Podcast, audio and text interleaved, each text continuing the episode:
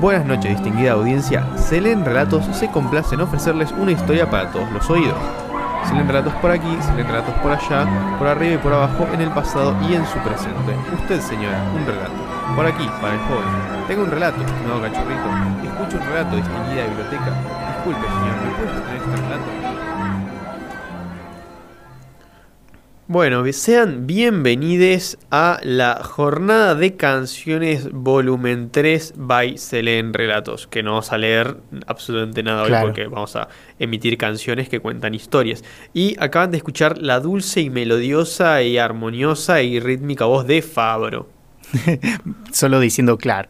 Claro. Eh, muy buenas noches. Em, tengo, no está tan eh, armoniosa mi voz porque la estación me está haciendo algo raro hay algún árbol que dijo, che, ¿sabes qué? Sonás más bonito con voz rasposa. Y yo no estoy de acuerdo, pero bueno, que anda a hablarle a un árbol. Igual cuando recién te levantás tenés una voz muy rasposa que suena parecida a la de Kevin Johansen.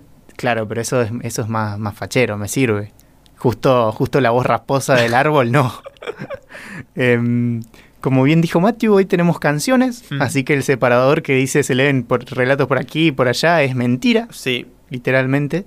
Em, Podríamos decir que en algún sentido la computadora está leyendo bits y... Eh, Rarísimo, sí, sí, sí, muy rebuscado, muy filosofía. Sí. Em, lo que vamos a tener entonces son tres canciones, creo. Tres canciones. Si nos, ordenamos bien. Sí, tres canciones. Eh, son dos tuyas y una mía. Y arrancamos con una tuya entonces. Dale. ¿Querés que la escuchemos o querés contarnos algo previo? No, quiero que sea una sorpresa. Ok, De hecho, no lo voy a poner en la descripción del podcast. Dale. Bueno, le mando nomás.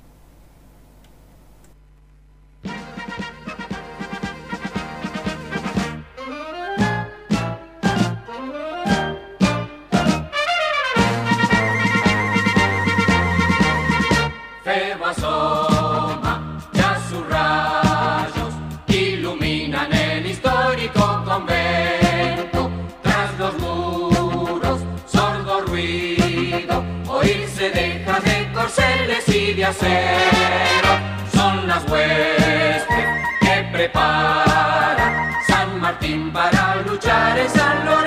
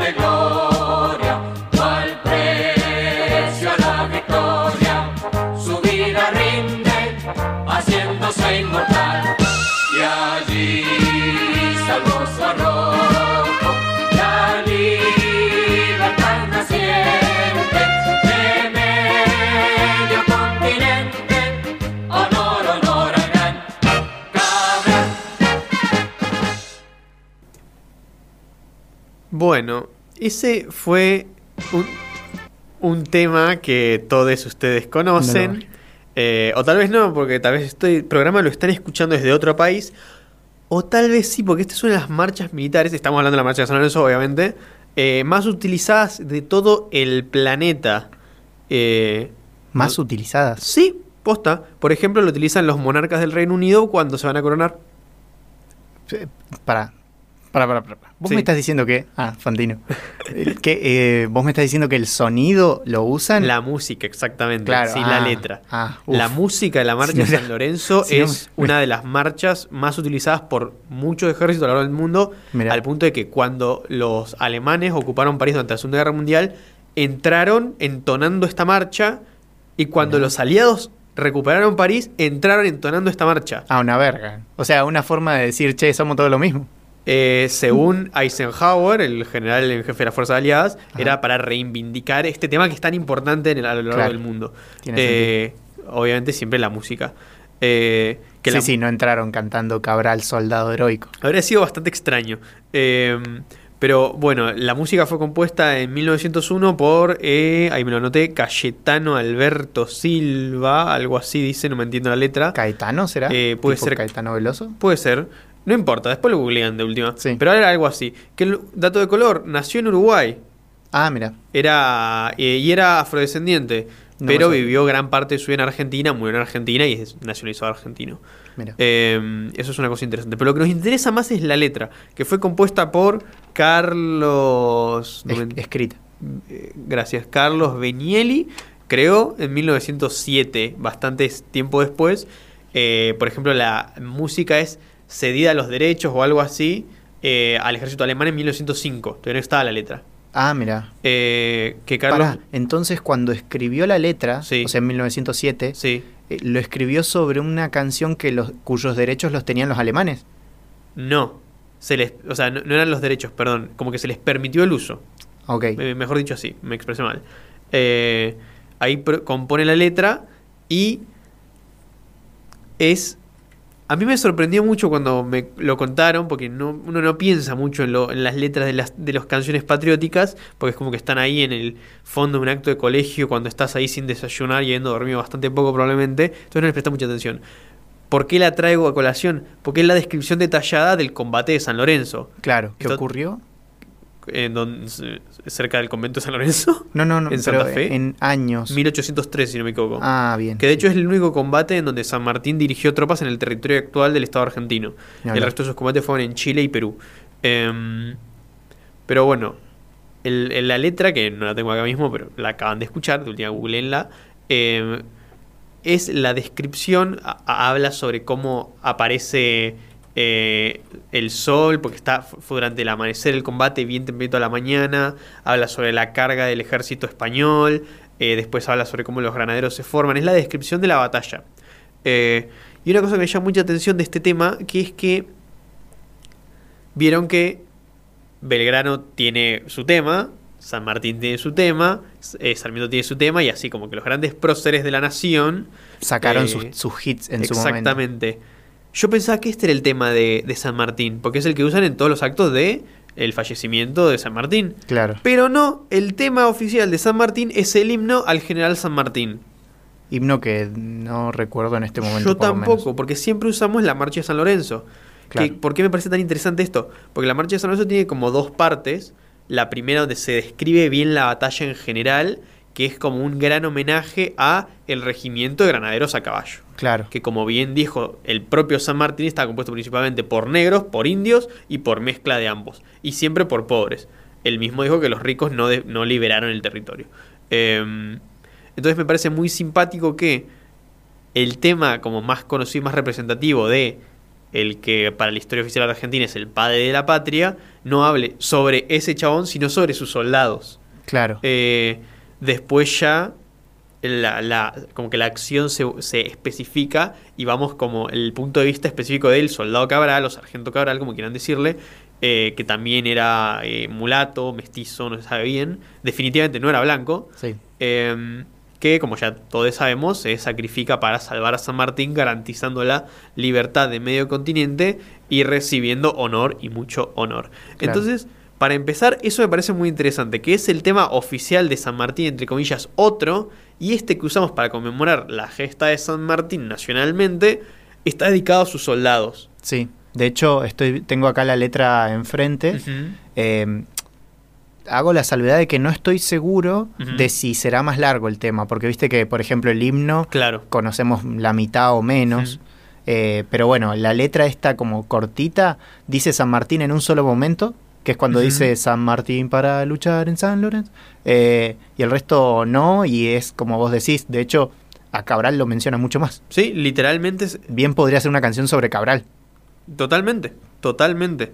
Eh, y Cabral lo ponen como el máximo representante, porque se sacrificó para salvar a San Martín, eh, de un grupo de personas, que es el Regimiento de Granados a Caballo, que viene a representar simbólicamente a toda la nación argentina, estoy haciendo comillas aunque no las vean, eh, que obviamente en ese momento no estaba configurada aún. Pero lo que entiendo de esto, si le prestamos un poquito de atención, es más importante que San Martín mismo fue la gente que dirigió San Martín. Claro. Es decir, incluso en los grandes homenajes que se le hacen a, a- a la persona más importante de la independencia argentina, en el rato oficial, se le da más importancia a las propias personas. Es decir, la gente se liberó a ella misma. Obviamente con sus organizaciones y con sus dirigentes, porque estamos hablando de un conflicto bélico, pero se pone el foco en las personas mismas, Claro. no en el líder. Bueno, que es parecido a cuando cuando pasa lo de ¿cómo, es- eh, cómo es lo de Jujuy cuando abandonaron el pueblo? El éxodo jujeño. El éxodo. Mm. Eso también, ahí tenés el pueblo literalmente sacrificándose una banda, obviamente bajo la dirección de alguien que dijo que les dijo, "Che, están viniendo, hagan tal cosa", pero literalmente el sacrificio es del pueblo. Exactamente, sí, sí. Eh, tiene algo igual como raro para A ver. mí que Cabral eh, en algún punto, o sea, se pueden hacer diferentes lecturas para mí. Eh, una es que justamente se está poniendo el énfasis principal en Cabral como persona, eh, y, y siempre se destaca que era como negro, por así decirlo. em, Aunque originalmente no sabías. que, que originalmente... Que no, la que- historiografía, por ejemplo, mitrista Mm, eh, y las representaciones más antiguas Claro. lo representan blanco. Claro. Y el, el revisionismo igual bastante Mm. viejo ya lo representa Sí. negro. Porque sí, después, eh, hoy en día sí tenemos eh, como muchas corrientes que buscan, yo qué sé, la participación de mujeres para visibilizar cómo justamente se, se las invisibilizó en la historia y para darles su lugar correspondiente en la historia y demás. Lo mismo pasa con eh, negros y afrodescendientes e indígenas y etcétera.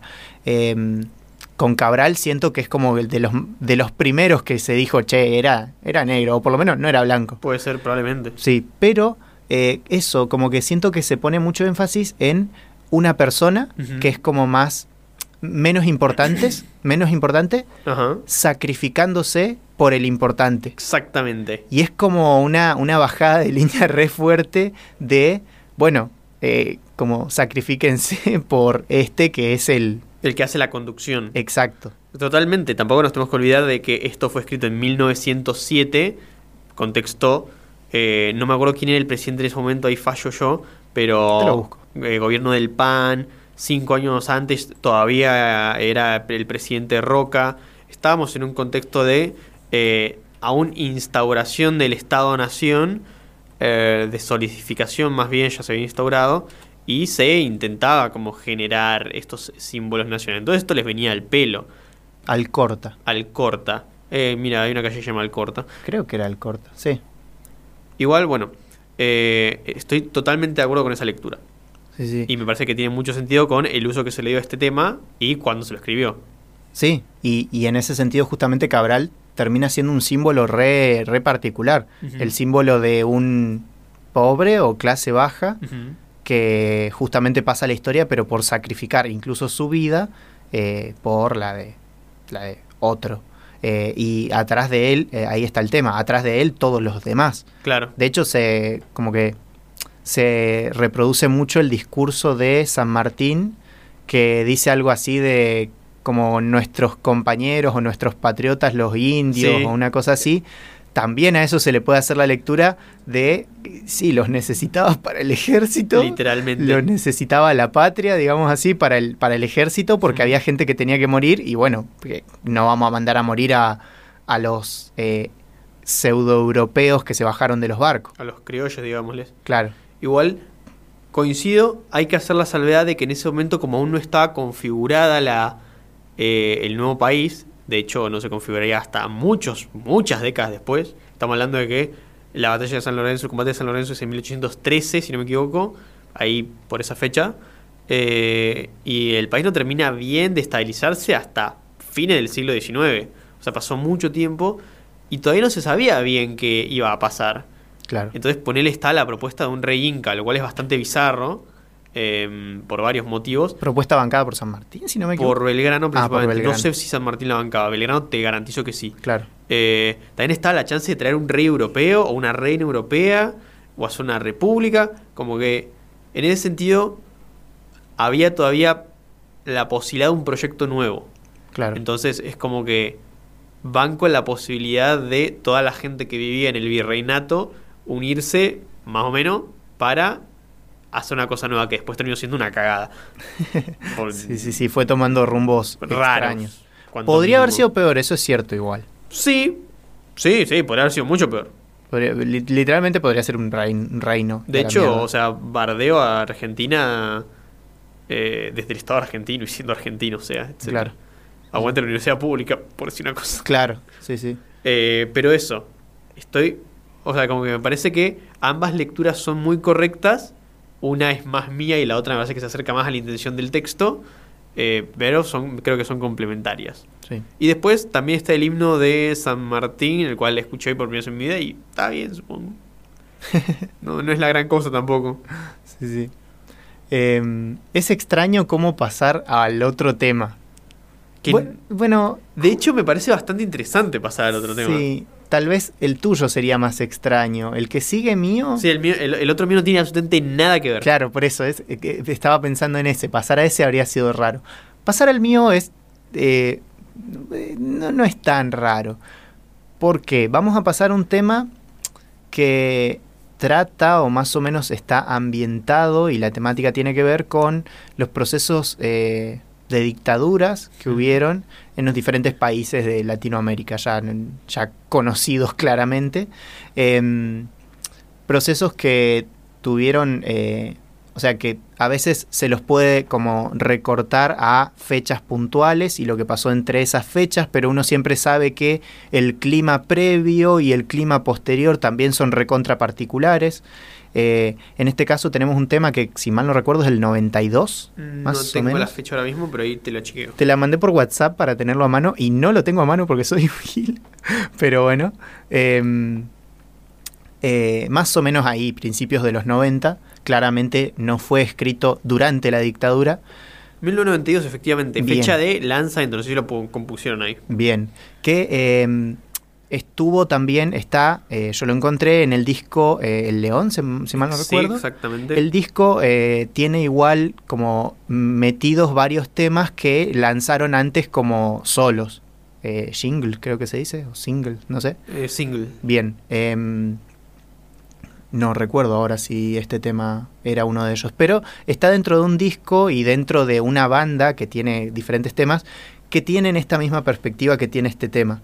Es un tema recontra conocido, creo que lo mejor va a ser pasar a escucharlo. Voy a pasar un cover porque suena bonito y no tenía ganas de pasar el, el original, pero la verdad es que el original es hermoso también. Y es recontra conocido. Sí, y eh, bueno, ese es más o menos el contexto, pero tiene como una, una forma de abordar esa temática que para mí es muy interesante y muy rescatable. Así que lo escuchamos y etcétera.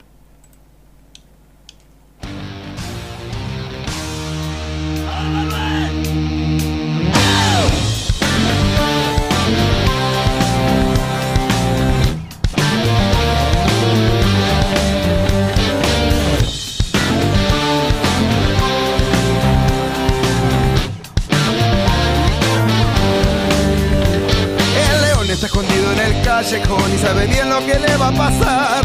Entonces saca su revólver y va a disparar. La policía lo rodea sin tregua, lo buscan por ajuste de cuentas y es el sargento que sin vacilar abre fuego y le da. Lo curioso es que antes de morir el león Santillán pronunció palabras ante los oficiales que desconcertados miraban y les dijo, queridos enemigos de siempre dejo este mundo de dolor, nunca se olviden que el llanto de la gente va hacia el mar. ¡Au! Van al mar, van al mar, llanto y dolor, sufrimiento de un pueblo, se ahoga y se hunde en el mar.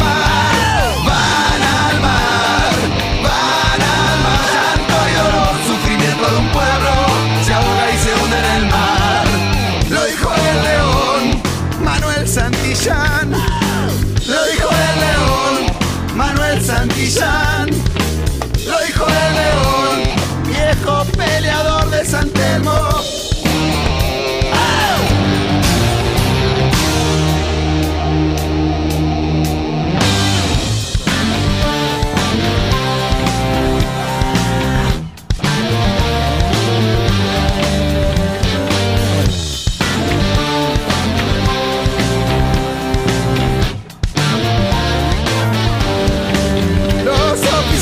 que vieron morir a Santillán abandonaron la institución. Nunca más se supo de ello, del caso no se habló más. Sin embargo, por el viejo San Telmo en un sucio bodegón dicen que un borracho murmuró llorando las palabras que eran del león. ¿Y cuáles eran, Manuel? Van al mar, van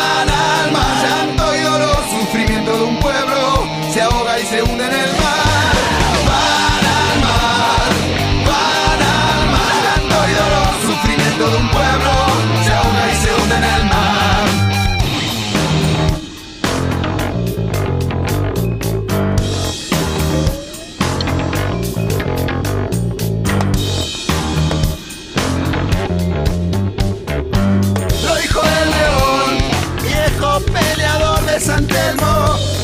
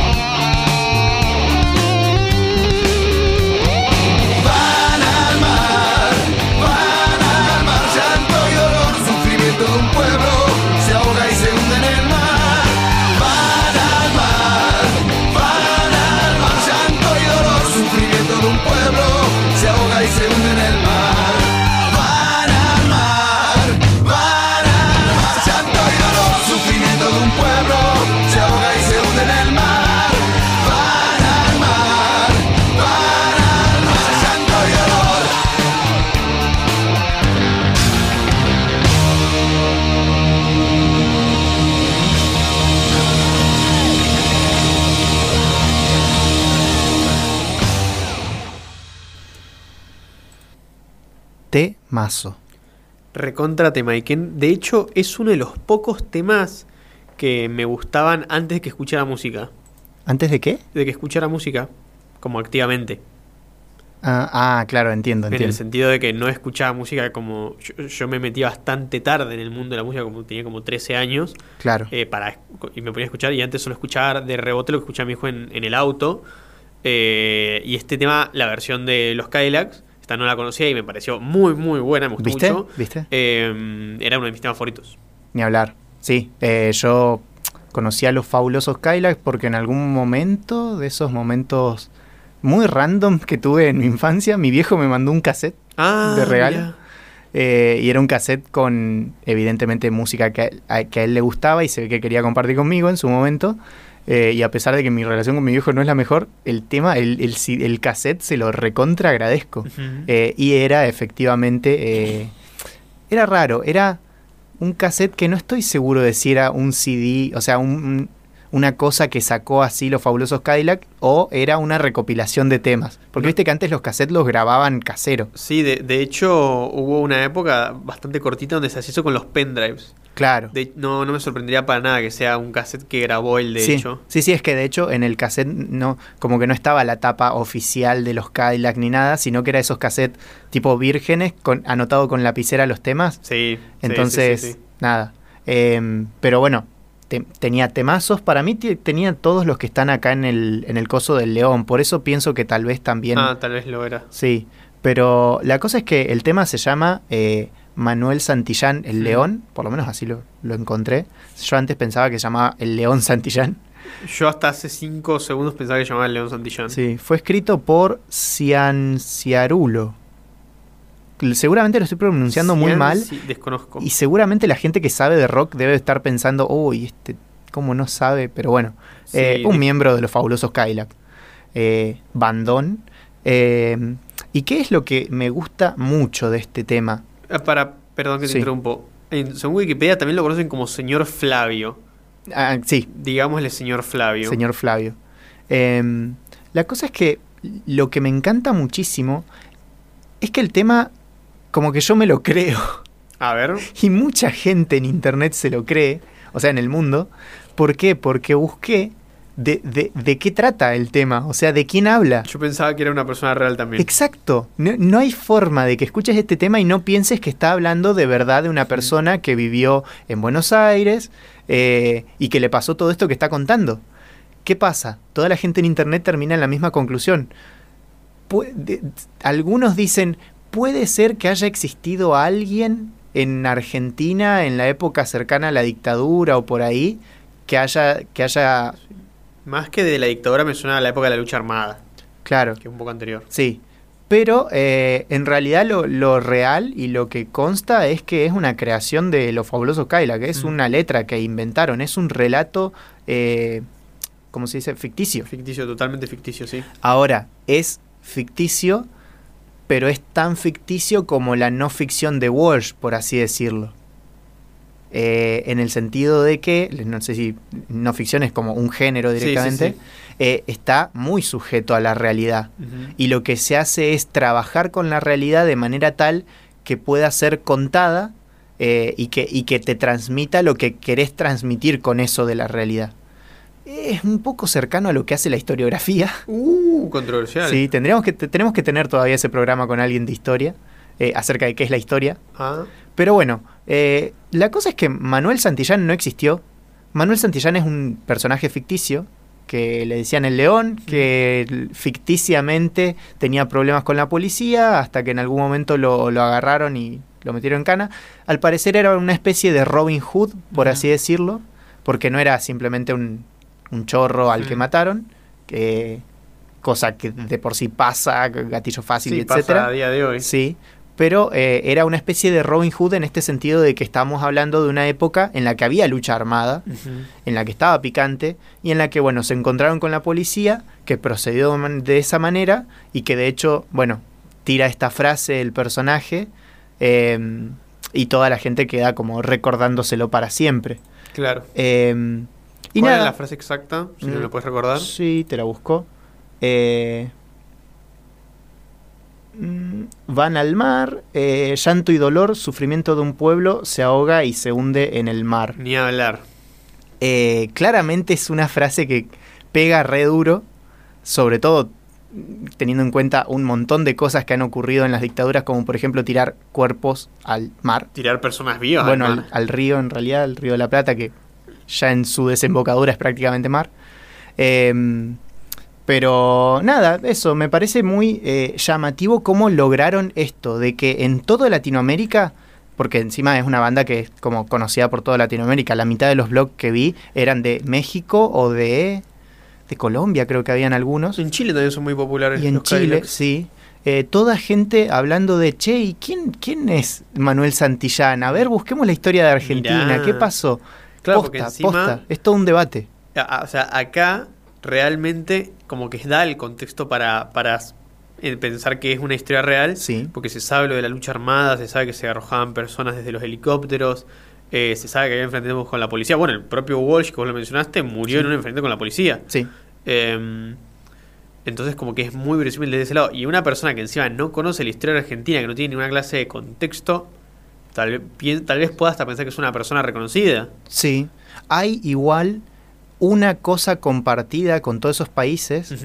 Bueno, sí, no estoy seguro de la historia de México, Sí, pero sí hashtag Plan Cóndor. sí, sí, sí, Eh, justo. Dictaduras en, en Latinoamérica. No sé si hubo dictadura en México, no sabría decirte, no, no, no, Estamos en la misma. no estoy tan versado en la historia de México. Lo que sí sé es que había lucha armada y había represión muy fuerte. No sé si en el contexto de gobiernos constitucionales o si hubo golpes de Estado. Claro, Pero que hubo fusilamientos, que hubo lucha armada, Sí. los hubo. Y muy heavy. sí, sí. Pero sabemos que acá en Argentina y Y lo compartido sigue con- habiendo, perdón. Sí. Eh, acá en Argentina y compartido con varios países de la región, eh, hubo eh, dictaduras, hubieron golpes de. Estado que tuvieron la misma perspectiva y justamente que estuvieron planificados desde el mismo lugar eh, y con la perspectiva de implementar un plan económico concreto, que era un plan neoliberal, eh, y a través de la fuerza, del golpe de Estado. Ujú. Em, la fuerza de las armas. Sí, en ese sentido yo siento que por eso también Manuel Santillán, como que justamente al ser ficticio se termina volviendo algo de todo el mundo. Tal Claro, vez, tal vez si sí. fuera alguien real, Si los- fuera una historia lo- sobre el Che, por ejemplo. claro, vos lo situás en un hecho histórico concreto Claro. y lo situás en contextos históricos concretos.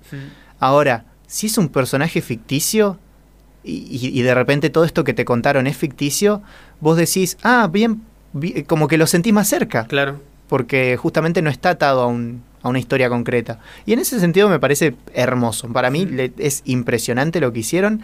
Es impresionante que al día de hoy cualquier persona que escuche esa canción va a pensar que Manuel Santillán existió y es algún, algún mártir de, de- de las luchas armadas que hubieron en época en contra de, de golpes de Estado y demás. Eh, y además es un temazo. Sí, di- dicho todo eso, es un temazo. Temazo Sería- mal. Sería muy divertido que cuando se acabe la civilización, por culpa de la guerra nuclear, la guerra bacteriológica, la pandemia y o el cambio climático, Sí. esta can hay, voy a ir un poco de tema, eh, hay toda una disciplina que se encarga de dejar avisos eh, a largo plazo de cuestiones nucleares. Mira. Porque viste que los desechos nucleares duran mucho tiempo siendo tóxicos. Sí. Entonces, si dentro de 100.000 años la sociedad colapsó, pero siguiendo personas vivas, necesitamos darles a entender muy claramente Que no toquen eso. que no toquen eso. Entonces hay toda una disciplina que no me acuerdo el nombre que se dedica a pensar maneras de emitir mensajes al futuro distante a personas que no manejan el lenguaje, etcétera. Claro. Una de esas formas es la música. De hecho, hay idiomas que se creían extintos, que están vivos a través de canciones populares que los propios personas que las cantaban creían que estaban balbuceando y no. Eh, de hecho, se, han se recuperó eh, una variedad muy antigua del escocés que se considera extinta a través de canciones populares que la gente las cantaba y creía que estaban balbuceando. Eh, pero no. Sería muy simpático que dentro de mucho tiempo esta historia, a través de, al ser una canción, se conserve y Manuel Santillán se convierta en un Robin Hood, una de esas figuras que no sabe si es real o ficticia, claro. pero que cumple este rol de ser un personaje para todas las personas. Robin Hood no es real. No se sabe. Mirá, Flash, algún día tenemos que hacer algo de Robin Hood. Se, Yo sa- n- se sabe que existió una persona que vivió más o menos en la época que se llamaba Robert Hood, pero así de un Robin Hood que murió en X momento, que vivió en X momento, hizo tales cosas, no existe, no se sabe. Mirá, un Eh, Sócrates cualquiera. Sí. El rey Arturo tampoco se sabe bien si existió. Claro. Son todos estos personajes semi-legendarios basados en personas reales, pero que sana. Pues bien, pongamos a Manuel Santillán ahí, junto con ellos. Junto con el rey Arturo y Robin Hood, sí. Sí, sí, sí. Em, otra cosa que quería mencionar, último, tienen varios temas que tienen esta onda. Eh, que, bueno, tienen desapariciones, que es un tema que de hecho Maná le hizo un cover. Para que le haga un tema, para que le haga un cover Maná, te está hablando de que hay una realidad compartida Claro. que hizo que quieran hacerlo. em, que ese sí es sobre la realidad, eh, sobre las desapariciones. Pero también tienen, yo qué sé, Gallo Rojo. Y tienen otros temas, no me acuerdo, eh, El Matador, si mal no recuerdo. Sí. También. Que, eh, que en el matador literalmente mencionan a Manuel claro, Santillán. claro. Es del universo cinematográfico de los Kylax. Exactamente, ahí iba. Crearon un mundo ficticio de personajes ficticios que son de- extremadamente reales. Sí. eh, y, y muy bien hecho. Gallo Rojo para mí es un temazo también. O sea, en- encima de eso, son todos temazos. Eh, el ska es una cosa que está muy bien. Comparto totalmente. Em, no tengo nada más que compartirles sinceramente de ese tema. Que el, escuchen el original porque es un temazo, así como este cover que también la rompe. Em, y el siguiente tema ya es tuyo, así que no sé si querés presentarlo o escucharlo. El, el siguiente tema, no les voy a mentir, eh, no tengo mucho que decir al respecto del siguiente tema. Lo traje principalmente porque cuento una historia y porque me parece muy, muy bonito. Ni hablar. Eh, musicalmente. Em, pero se pueden decir muchas cosas. O sea, se puede improvisar de última. sí, sí. Así que, pero tengo un par de cositas preparadas. Eh, así que simplemente los dejo con la escucha de este tema que a mí me parece muy bello. Ella toma el ascensor a la mañana sin temor a que se caiga. Baja en el quinto piso y toca con dos golpes a la puerta se se abre y entra Mariel.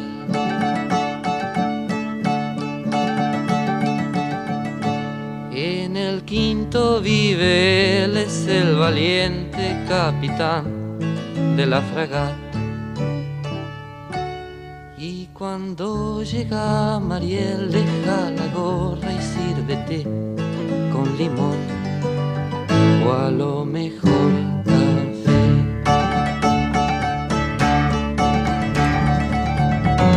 consorcio se reunió y del capitán se habló y las damas indignadas protestaban. Pero el capitán faltó y a la reunión no asistió. Era natural, estaba con Mariel. Ella toma el ascensor a la noche sin temor a que se caiga. Pero al quinto no llegó, alguien la cuerda le cortó y se cayó. Y así Mariel murió.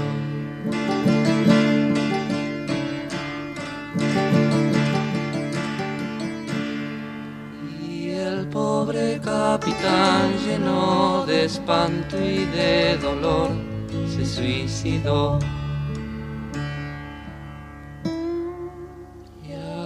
Instante el consorcio una fiesta organizó. ¿A dónde fue? Fue en el quinto C. El consorcio festejó y del capitán se habló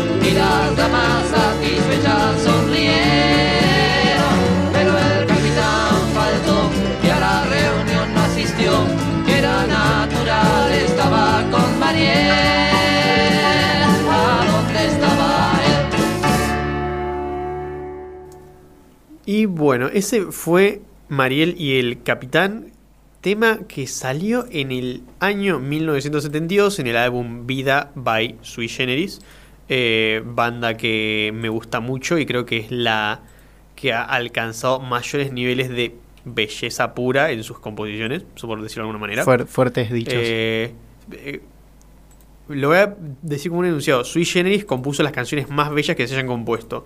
Después, en otras categorías de análisis, se puede hablar de otros temas, pero en pura belleza, Sui Generis es la que hizo las más bellas.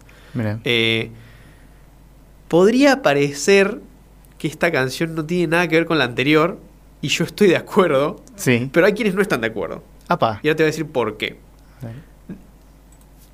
No me preguntes bien cómo es porque no lo entendí. Pero hay gente que teoriza que originalmente esta canción era sobre dos hombres homosexuales. Ok, Y que Mariel originalmente era Ariel. entiendo. Y que eso explica por qué la, lo, le hicieron boleta. eh, porque cómo se van a juntar dos hombres, eh, Claro. todo mal. Set- años 72, hace 50 años, 50 años cumple este tema, si no los cumplió ya.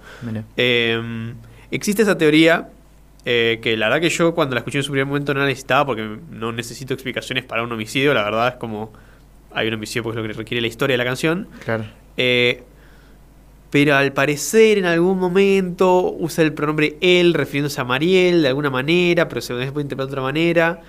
no encontré ninguna declaración de, de Charlie, que fue quien compuso este tema, diciendo sí, yo quise decir eso, pero como estamos en un periodo de.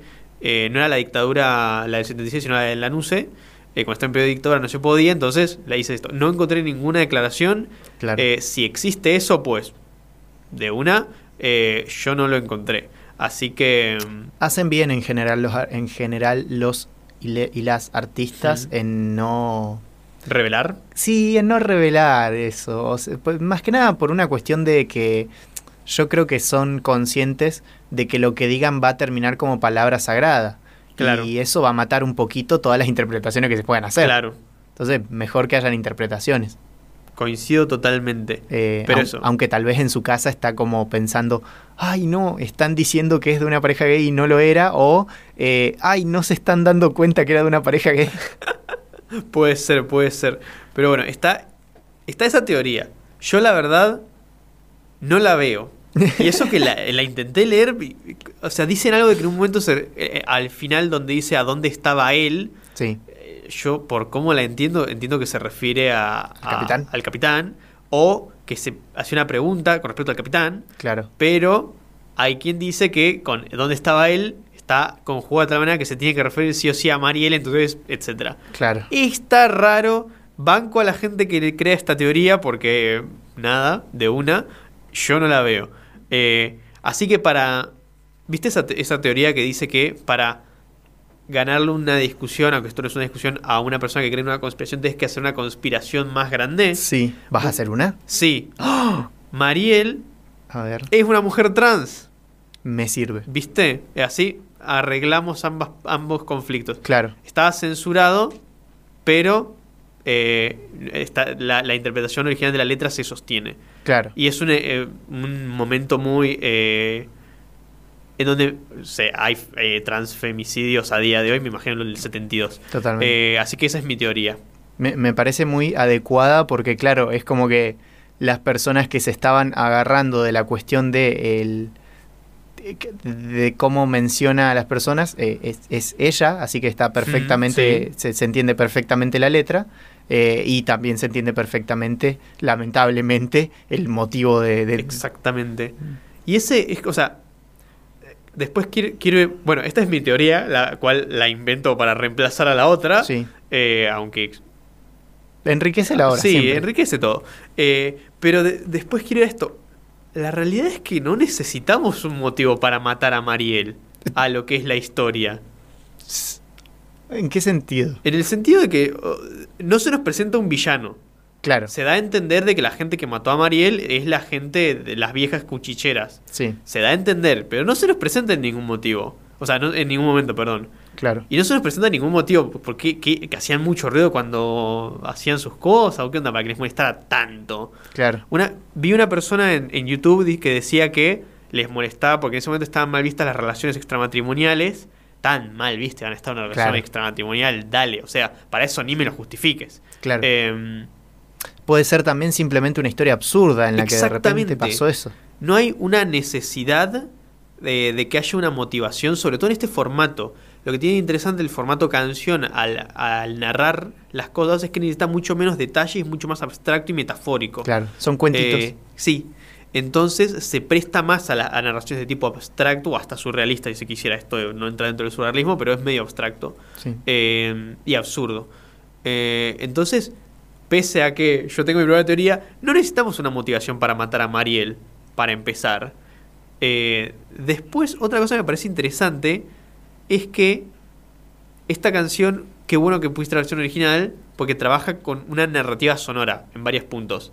Eh, que debe haber más, pero yo rescato dos, que son cuando se cae el, el ascensor, cuando lo tiran, que, que hace como esa cosita con los, con los dedos, Charlie, de que pasa todos los... Sí. eh, Sí, o, o, eh, quien sea que estaba tocando el piano cuando grabaron, eh, que hace como un sonido como de caída, eh, que literalmente acompaña el momento donde se cae el coso. Esto es algo re estúpido y re básico para los musicales, pero que no veo tanto en canciones populares que usan, em, que, que relatan historias tan específicamente. Claro. Me, me hace acordar un poco a Queen. Sí, por ejemplo, Queen lo hace bastante, eh, sobre todo en sus primeros álbumes que eran bastante más narrativos. Está muy, muy hecho eso. Eh, después en los musicales se hace todo el tiempo, literalmente, Claro. pero, pero nada, son otros medios. Y no lo veo tanto en música popular, entonces me parece interesante. Y después, al final, viste que tiene como dos momentos musicales, yo no sé nada de música, entonces no puedo analizar bien, pero tiene como los momentos como súper pum para arriba y alegres y los momentos súper bajos y Sí, sí. etcétera. El final, cuando nos cuentan que Mariel y el capitán están muertos eh, y el consorcio está reunido, la música está muy arriba, es muy alegre.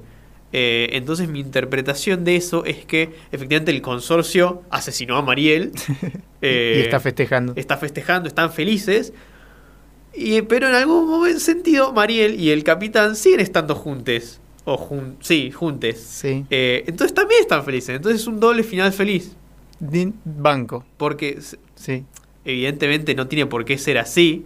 Pero tranquilamente se podría haber hecho una que constitución musical tal, de tal forma que se reflejara que es un final triste. Claro. Pero no, toda la construcción musical está hecha así re para arriba. De hecho, Eh, justamente el tema baja antes, entonces se nota que al final está arriba. Claro, después por ahí no sé, viene alguien que sabe música y me dice, no, pasa que el final está hecho de una manera disonante, entonces, pero como yo no sé de música, no me importa. Claro. Después si alguien lo sabe, buenísimo que lo Si alguien nos quiere comentar, están nuestras redes abiertas Mm. que son Instagram, Twitter, Facebook. eh, sobre todo Instagram es el Sí. más directo y Twitter vos lo tenés. Sí, Em, tam- también una cosa que a mí me- siempre me llamó la atención de esta Mm. canción, sinceramente nunca le como que le presté oído demasiado en el sentido de como atento. La Ajá. escuchaba porque era divertida y me gusta. sí.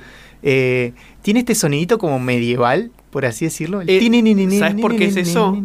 ¿Por qué? Porque cuando, eh, no, no recuerdo si grabaron este tema en un piano, Mm. pero incluso si lo grabaron en un piano, lo modificaron de tal forma que no sé si lo desafinaron o qué le hicieron, que sonara muy parecido a un harpsicordio, que es otro tipo de instrumento de Terpsícore, siento que dijiste terpsícore. No dije harpsicordio o harpsichord, eh, que es un tipo de instrumento antecesor del piano eh, que no sé si existía en la Edad Media, pero que se usa mucho en las bandas sonoras de las cosas que transcurren en la Edad Claro, Media. claro. Eh, en nuestro imaginario de la Edad Media. Exactamente. Bueno, justamente eso a, a mí me hacía pensar en, Mm. claro, están diciendo que literalmente esta gente moderna que tiene un consorcio, que el consorcio es una institución re... Que, que de hecho acá no estamos acostumbrados mucho. No, Yo de hecho, por- no sé qué es un consorcio yo. Eh, Son como el... Entiendo que es como el co- eh, donde se reúne la gente que vive en un edificio Claro. para acordar las cosas del edificio. Claro. Em, como una especie de comisión vecinal, pero de un edificio. Claro. Una cosa así. Bueno, eso es claramente una institución re moderna de la vida actual en edificio y etcétera, pero le pone esta musiquita medieval como Mirá. diciendo, mirá lo medievales que son. No había pensado eso. Mira qué interesante. Eh, Igual capaz es re flasheada de nuevo. Capaz que viene alguien que sabe de música y me dice, no seas tonto. Sí. Decímelo en Instagram, por favor, porque me aporta. Literalmente nos aporta. Sí. Pero, pero nada, me- siempre lo sentí así, como un tema Mm. como de ambiente medieval en una cosa re, re moderna. Em, quiero mencionar al pasar A que ver. un tema en el que habíamos coincidido, que casi coincidimos en pasar, que también era de Sui Generis, era eh, Mr. Jones, Sí, que lo cerré porque soy un gil, sí. pero tiene un nombre re largo, que es algo así como, ¿sabes qué? Habla un segundo y lo busco. De hecho, hay otro tema de. ¡No! ¿Qué pasó? Perdón, eh, Paranaense le ganó a Palmeiras. ¡Uy! ¡Se picó! Perdón, gente, momento Libertadores. eh, sí, sí, sí, momento random. Sí, sí, sí. Eh, no, pasa que Sui Generis tiene tres álbumes, dos que son Vida y el segundo, que es donde yo considero que alcanzan la belleza absoluta. Sí. Eh, pero después tienen un tercer álbum, que no me acuerdo el nombre, lo estoy buscando, que es menos bello que los otros, pero no por ello menos interesante. El nombre completo es Mr. Jones o Pequeña Semblanza de una familia tipo americana. Exacto. Eh, que es un nombre de, de- de monografía, Sí. claramente. el, el álbum es Confesiones de Invierno. Eh, Sí. Que a mí Confesiones de Invierno me, me- me- me encanta, pero sé que en su momento fue bastante mal recibido. Mira. Eh, Pero bueno, ese tema. en- ah, no, perdón, perdón, me estoy confundiendo. El, el, el que fue bastante mal recibido es Pequeñas Anécdotas sobre las instituciones. Good. Pero Mr. Jones igual es bast- suena bastante diferente a vida. Sí. Así que para mí todavía ya están empezando a experimentar. Eh, Es un temazo también, es muy cortito. Es una especie de punk que no es punk. sí, Eh, de hecho, Fito Páez también tiene un tema que no me acuerdo cómo se llama ahora, pero que también es un punk que no es un punk. Eh, De, de hecho, hablando de punk, te hago, te digo por qué no escogí este tema. ¿Por qué? Porque es muy corto. Claro. Dura un minuto 44. Sí, Eh, sí, sí. Si no lo hubiera puesto. eh, pero de vuelta, es. Es un temazo y es, es más claro en su intención, me parece. Justamente incluso con el nombre. sí. Es una cuestión de, mirá, es, eh, pasó algo atroz Mm. y es normal. Esa es la crítica. Claro. Eh, como que no va mucho más allá para mí, se puede, seguramente hay muchísimo más, pero como que la base es esa. La cosa es que los invito a escuchar ese tema. Y sobre todo les invito a escuchar el tema que se viene ahora, después de que nos despidamos eh, como adecuadamente, sobre todo para la gente del podcast, eh, a quienes le agradecemos que nos estén escuchando. Les decimos buenas noches, como les solemos decir, a pesar de que puedan estar escuchando esto a las 2 de la tarde. Sí. Eh, le mando un saludo, a- le mandamos, supongo, a Flora. Ah, que sí, que- Si, si llegara a estar escuchando esto en vivo, lo está haciendo como a las 5 de la tarde, creo. Sí. No. No, peor, a como las, a las 3 de la mañana. a las 3 de la mañana, claro. No, no lo va a estar escuchando en vivo, No, claramente. imposible. Por- Porque. nuestra amiga se fue a España Sí. un tiempito, no se fue para siempre. Eh, tal vez. No sabemos. Eh, no especulemos. Pero bueno. eh, Saludos, Flora. Y saludos a toda la gente del podcast entonces. Y al resto de la gente. eh, bueno, Y yo solo quiero pedir disculpas por los numerosos errores eh, musicales, de análisis musical que habré cometido en este programa, porque evidentemente no sé mucho sobre música. Em, pero nada, decirles que fue muy divertido y que aguante contar eh, narraciones en cualquier formato eh, y aprovechar las potencialidades que tiene cada formato para contar historias de, de tal manera. Así que adiós, gente.